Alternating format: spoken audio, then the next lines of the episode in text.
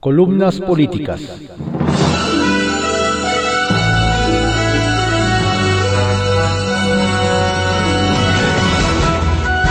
Continuamos con la audiosíntesis informativa de Adriano Ojeda Román, correspondiente a hoy miércoles 22 de julio de 2020. Vamos con algunas columnas políticas que se publican en periódicos de circulación nacional.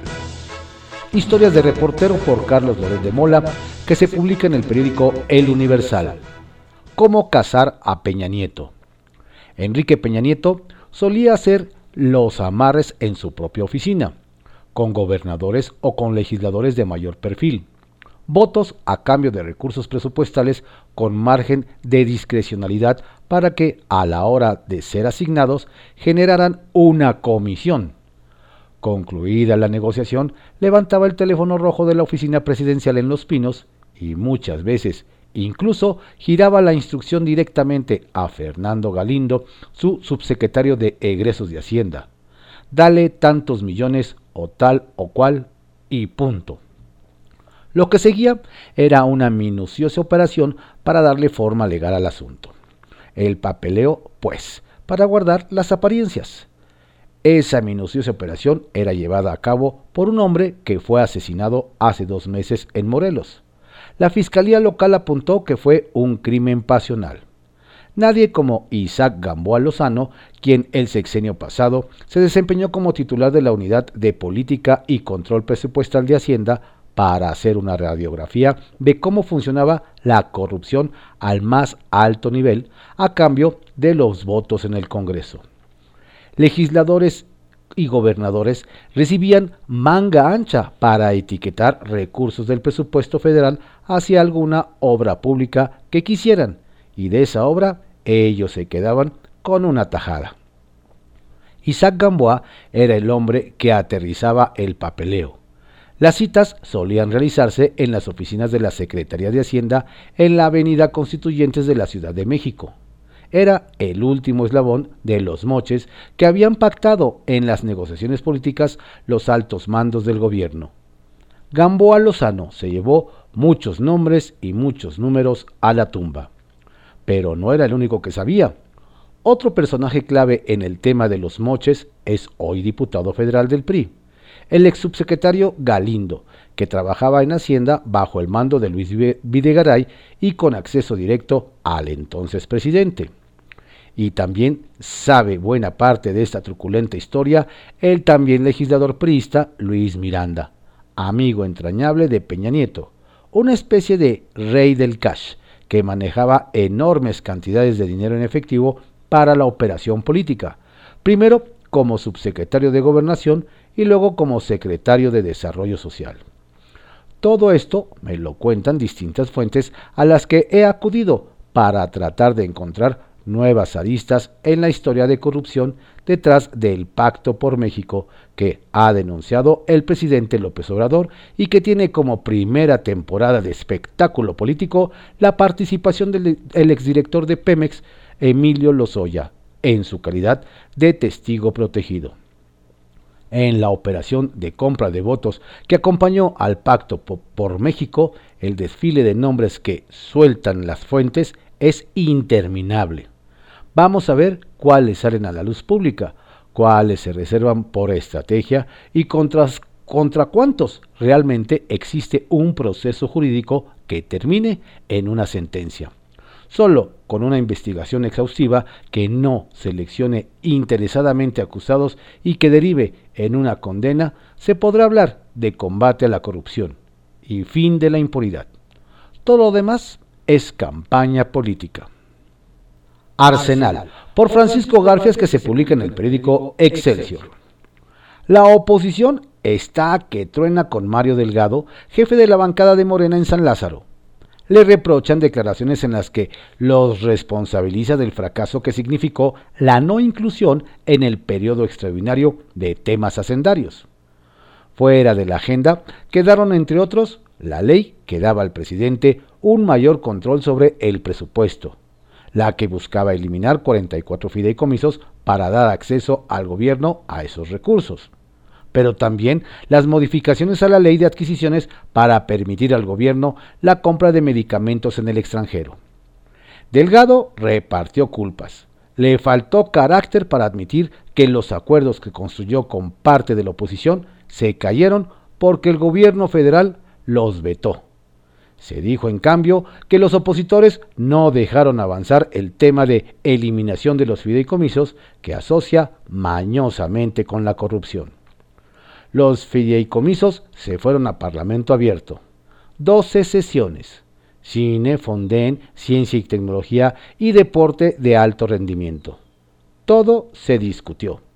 Se llegó a un acuerdo con Morena, solo desaparecerían seis de los 44 que querían eliminar.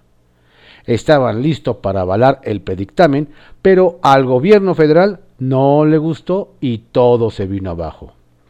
¿División de poderes? Sí, cómo no. El caso es que, de última hora, el coordinador de Morena cambió su postura por presiones, dice la oposición, de la Secretaría de Hacienda pues volvió la postura de eliminar los 44 fideicomisos. Declaró también que el atorón de las reformas a la ley de adquisiciones le quitó al gobierno la posibilidad de hacerse en el extranjero de insumos y medicamentos para combatir la pandemia. Sobre el tema ya hubo un pronunciamiento en contra de las farmacéuticas nacionales. En el artículo 41 de esa ley ya se contemplan mecanismos en caso de emergencia. ¿Cuál es el tema? preguntó Tonatiu Bravo, coordinador de los diputados de LMC. Demasiado para quedarse callados. El propio Bravo encueró las maniobras de Mario Delgado. Sin recovecos, manifestó que la falta de entendimiento de Delgado con el gobierno federal provocó que no haya materia legislativa. Ellos desecharon la mayoría de dictámenes construidos, aseguró. En el mismo sentido se expresó Verónica Juárez, coordinadora del PRD. Desmintió la versión de Delgado. No fue así. Ellos retiraron la de presupuesto. En fideicomisos había un predictamen que mantenía los de ciencia y tecnología, y al final querían desaparecer los 44, nos dijo. Lo ocurrido en San Lázaro deja claro que Mario ha perdido credibilidad con los opositores el gobierno federal no le da margen de maniobra. Al cierre de esta edición estaba anunciada una reunión presencial de la Junta de Coordinación Política de la Cámara Baja, de la Cámara Baja para elegir a los cuatro candidatos a consejeros del INE que al mediodía de hoy serán votados en sesión plenaria de diputados. Todavía ayer, la diputada de Morena, Dolores Padierna, se aferraba a la idea de cambiar las quintetas y meter a su aliada Diana Talavera. Queremos darle claridad y transparencia al INE para que se avance en la democracia y se eliminen todos los episodios grotescos, escribió en Twitter. El Comité Técnico de Evaluación que eligió las quintetas revisó más de 390 notas periodísticas que vinculan a Talavera con el grupo Bejarano Padierna. ¿Eliminar episodios grotescos? Ajá. Los, diputados rebeldes del PT y Morena, que querían reponer todo el procedimiento, bajaron la guardia. Van a votar a los que impugnaron por ser hostiles a las 4T. Se requiere una mayoría de dos tercios de los diputados que asistan a la plenaria para ser consejeros del INE. En caso de que no se logre, se optará por la insaculación. Si aún así no se reúne esa mayoría, la Suprema Corte de Justicia de la Nación tendrá que entrarle al tema. El INE va a sancionar las elecciones del 21, del 24 y del 27. Las del año próximo son las más grandes de la historia. Están en juego 15 gubernaturas, la renovación de la Cámara de Diputados Federal y 30 elecciones locales. Sobremesa, por Lourdes Mendoza, que se publica en el periódico El Financiero. ¿Médicos cubanos en México? Que conteste el Seguro Popular. Así, estimados lectores, le contestó el gobierno de la 4T a la senadora Alejandra Reynoso. Ver para creer. Recuento. El 3 de diciembre, en la mañanera, el presidente López Obrador no es cierto que vengan médicos cubanos. Eso es una volada de nuestros adversarios. Son mentirosos. Meses después, se anunció una reunión entre el director del IMSS, Robledo, y funcionarios del Ministerio de Cuba, pero días después la Secretaría de Salud lo negó. Sin embargo, para abril llegaron 585 médicos y enfermeras cubanas a nuestro país, que es que para atender y ayudar al pueblo bueno y sabio contra el COVID-19. Y hasta López Choricel Gatel dijo, esto es un trabajo que está haciendo el gobierno de la Ciudad de México. El papel de este personal es la asesoría. Nos pareció bien que el gobierno de la Ciudad de México tomara esta decisión. Acto seguido, más de 10 colegios, asociaciones y federaciones de médicos mexicanos le hicieron un reclamo al presidente AMLO al considerar dicha contratación como una falta grave en contra de los profesionales de la salud de México, además de que les pagarían 6.2 millones de dólares, mucho más que a ellos. Acto seguido, la legisladora, mejor conocida como la Güera Reynoso, sí, la misma a quien López Gatel le faltó al respeto en su comparecencia, presentó un punto de acuerdo el 8 de mayo para aclarar si venían solo para asesorar o para atender pacientes COVID-19 y si lo habían traído para el concepto de misiones médicas. Sin embargo, y como la comisión permanente no ha dictaminado absolutamente nada del primero de mayo a la fecha, decidieron solicitar el 4 de junio la información a través de la plataforma de transparencia.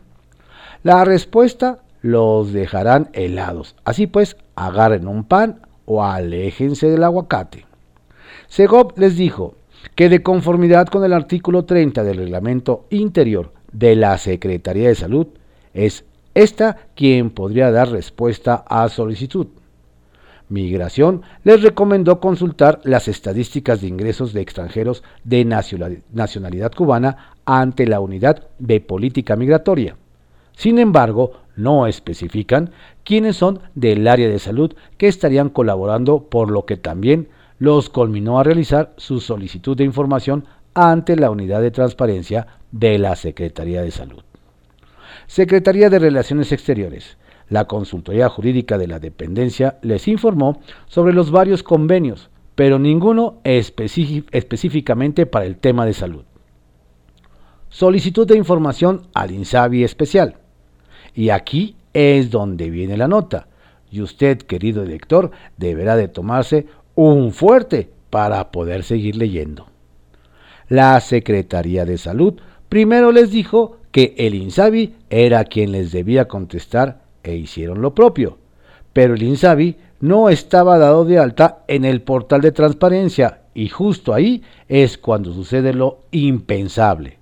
Sí, les dijeron que debe de contestar, redoble de tambores, la Comisión de Protección Social en Salud, o sea, el Seguro Popular, la misma institución que ellos decidieron darle crán desaparecerlo de la mano de sus aliados y socios, el PT, PES y el Partido Oportunista, léase el Verde.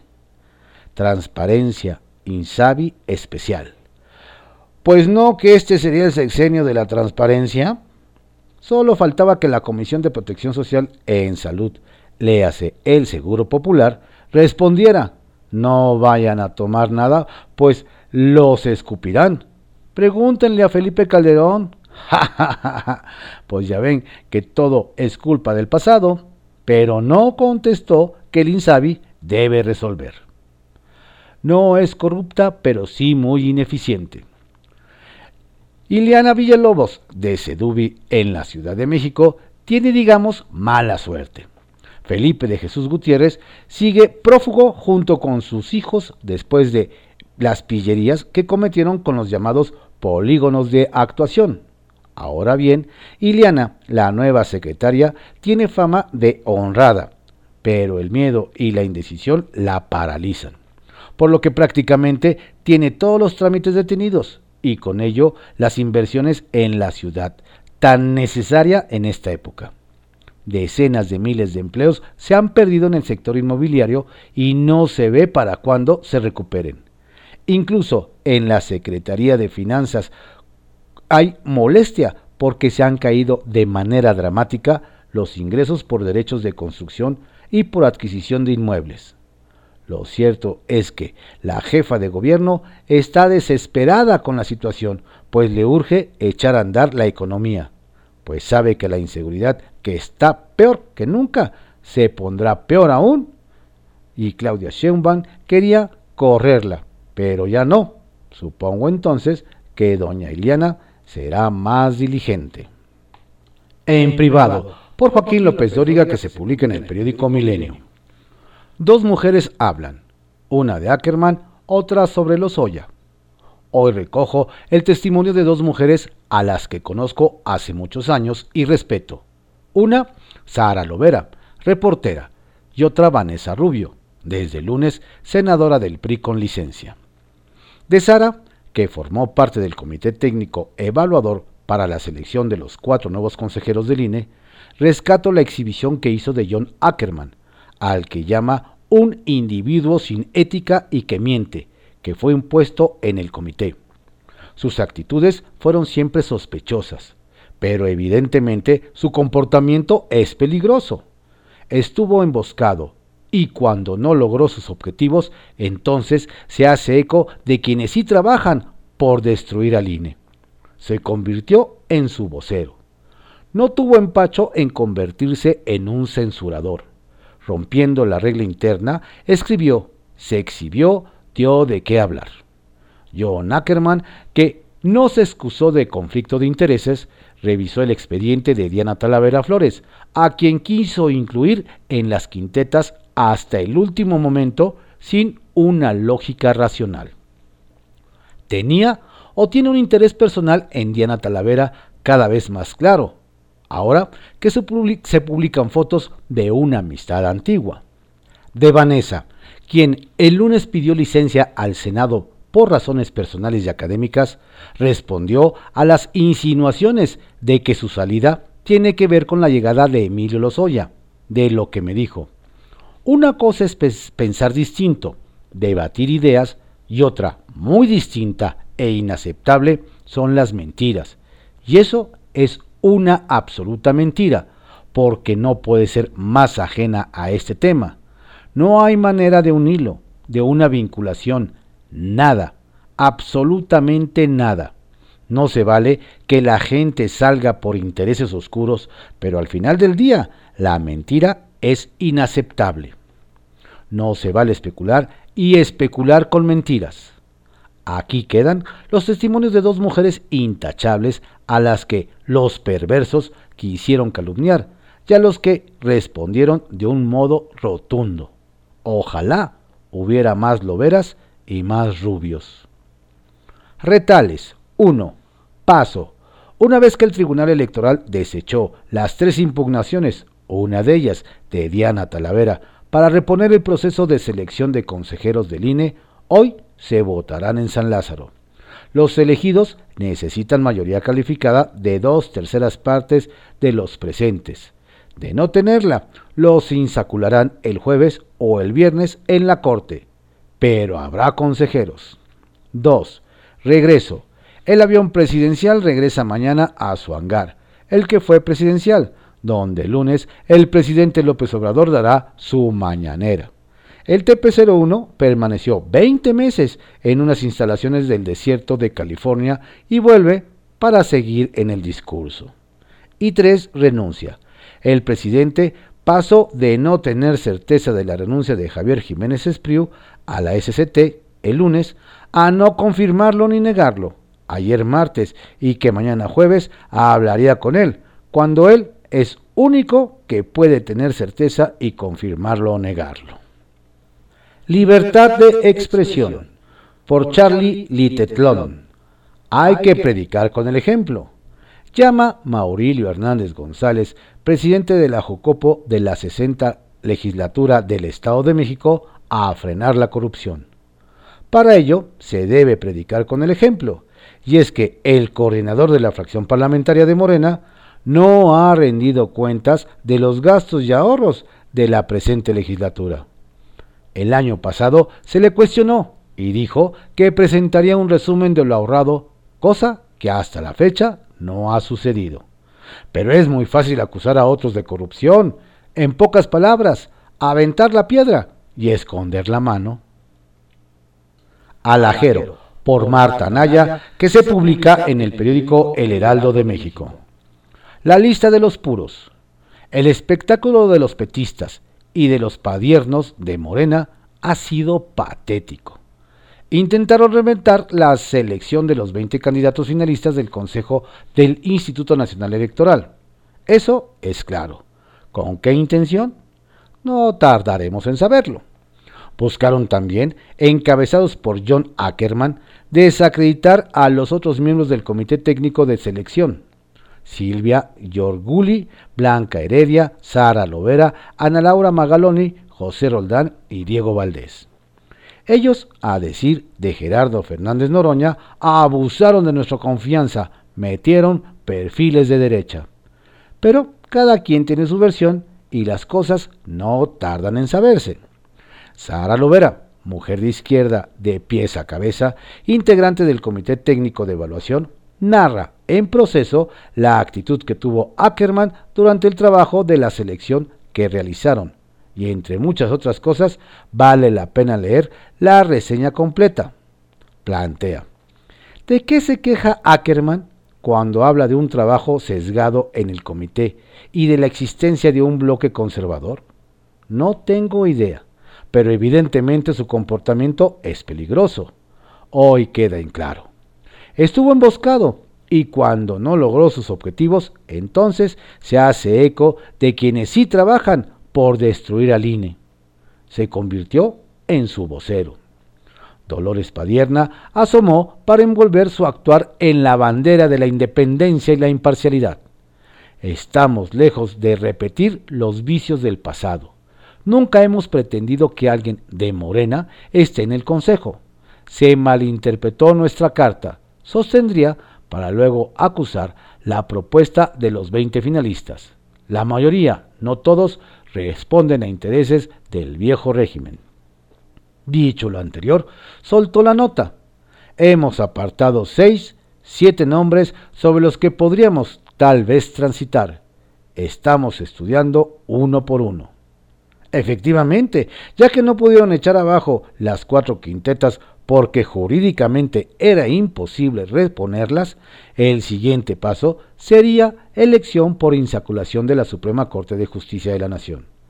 Decidieron convertirse en otro filtro más y entregarle a Mario Delgado siete nombres de los más decorosos que encontraron para negociar con la oposición. Así, a partir de las 2 de la tarde, hablaron por videoconferencia con aquellos que desde su perspectiva resultaban independientemente demócratas, austeros, afines a la 4T y forjaron la lista de los puros. A saber, Norma Irene Cruz Magaña y Rita Bell de la primera quinteta, Julieska Circe Bautista y Carla Humphrey de la segunda, José Martín Faz y Luis Octavio Vado Grajales de la tercera y Ukip Espada Ancona único de la cuarta quinteta. De ahí, de esa imposición, querían llevar el resto de los diputados, aliados y opositores, a elegir hoy a los cuatro consejeros del INE. Pero hasta en su bancada protestaron, aumentaron a otros siete de última hora. Patéticos. Gemas, hoy regresa el avión presidencial. Uso de razón por Pablo Irial, que se publica en el financiero. Solo les queda el circo. El gobierno tiene una oportunidad de oro de procurar justicia en el caso Lozoya, pues cuentan con una sólida investigación que los respalda. Pero ha decidido que vale más el circo porque le da votos. Después del fracaso de la 4T en todos los órdenes, necesitan puntos para alcanzar mayoría el próximo año no tienen logros que presumir en ningún área del gobierno, por lo que solo les queda el circo. Lo que necesitan son votos, no justicia ni exquisiteces de pulcritud legal. Como se ha llevado hasta ahora, la justicia se parece muy poco a la de Benito Juárez y mucho a la de Pablo Chapa Besanilla. Emilio Lozoya aún no ha sido puesto ante un juez y ya se conocen las declaraciones que ha dado al Ministerio Público. Sus dichos, reales o no, son filtrados por las máximas autoridades del país en cadena nacional. Fueron comprados los legisladores del PAN para aprobar la reforma energética, dicen con base en supuestas declaraciones de Lozoya. ¿Y la secrecía de las investigaciones? ¿Y la Fiscalía Independiente del Ejecutivo? ¿No que eran juaristas? ¿La ley a secas? Camuflaron a un falso Lozoya que llevaron al reclusorio. Desaparecieron al verdadero y ahora difunden lo que ya ha comenzado a declarar. La justicia no importa, aunque sea muy sencillo aplicarla. Se prueban los delitos y los culpables van a la cárcel o donde corresponda. Pero eso no se les da a los discípulos del benemérito. Matracas, filtraciones, juicios populares, venganza, eso sí. Venganza es lo que se ejerce contra Rosario Robles. La odian por los videos de Ahumada. Los exhibidos en aquella ocasión llegaron al poder y la refunden en Santa Marta contra toda legalidad. Eso es política, no justicia. Si Robles la debe, que la pague. Lo mismo Lozoya y quienes hayan delinquido contra el patrimonio nacional. Aplausos a la justicia, bienvenida, pero lo que se presenta es circo y venganza. Rosario Robles está acusada de, ejercicio indebido del servicio público por omisión. Ese no es un delito grave, no amerita prisión preventiva y aún no se le puede comprobar. Entonces, ¿qué hace en la cárcel? Es un trofeo. A ella se le vinculó a proceso con pruebas falsas y fueron dadas por válidas por el sobrino del exhibido en los videos del exnovio de Rosario Robles puros temas personales, nada de justicia ni en Estado de Derecho. Se demostró que las pruebas eran fabricadas y sigue encerrada. Se baña con una cubeta de agua fría y duerme sobre una plancha de concreto. Rosario Robles es mencionada como personaje central junto con otros servidores públicos en la investigación periodística denominada estafa maestra se mandaron a hacer trabajos e investigaciones a universidades públicas y algunas de estas subcontrataron a empresas fantasmas para realizar la tarea a sobreprecio o simplemente no hacerla. Gran reportaje laureado con plenos merecimientos, pero la justicia no la acusa de eso. Robles mandó hacer esos trabajos señalados en la estafa. No hay ningún documento que así lo indique los recortes de esas universidades que, probado está, subcontrataron más caro. ¿En qué cárcel duermen? En ninguna. Siguen en sus puestos. Así que no estamos hablando de justicia, sino de política, o de políticos y sus venganzas, para ser precisos. Por cierto, Rosario Robles fue inhabilitada para trabajar en el gobierno por la secretaria de la Función Pública Irma Heréndira Sandoval. ¿Cuál fue la grave falta que la secretaria Sandoval encontró en el desempeño de Robles? No declaró una cuenta bancaria. ¿Y de cuánto dinero estamos hablando? De dos mil pesos. Eso es lo que tenía esa cuenta no declarada por la cual fue inhabilitada. ¿Y cuánto ascienden los inmuebles no declarados por la secretaria Irmaréndira y su hermano, el superdelegado del gobierno federal en Guerrero? Esa pregunta puede ser considerada como parte de una campaña orquestada contra la transformación del país.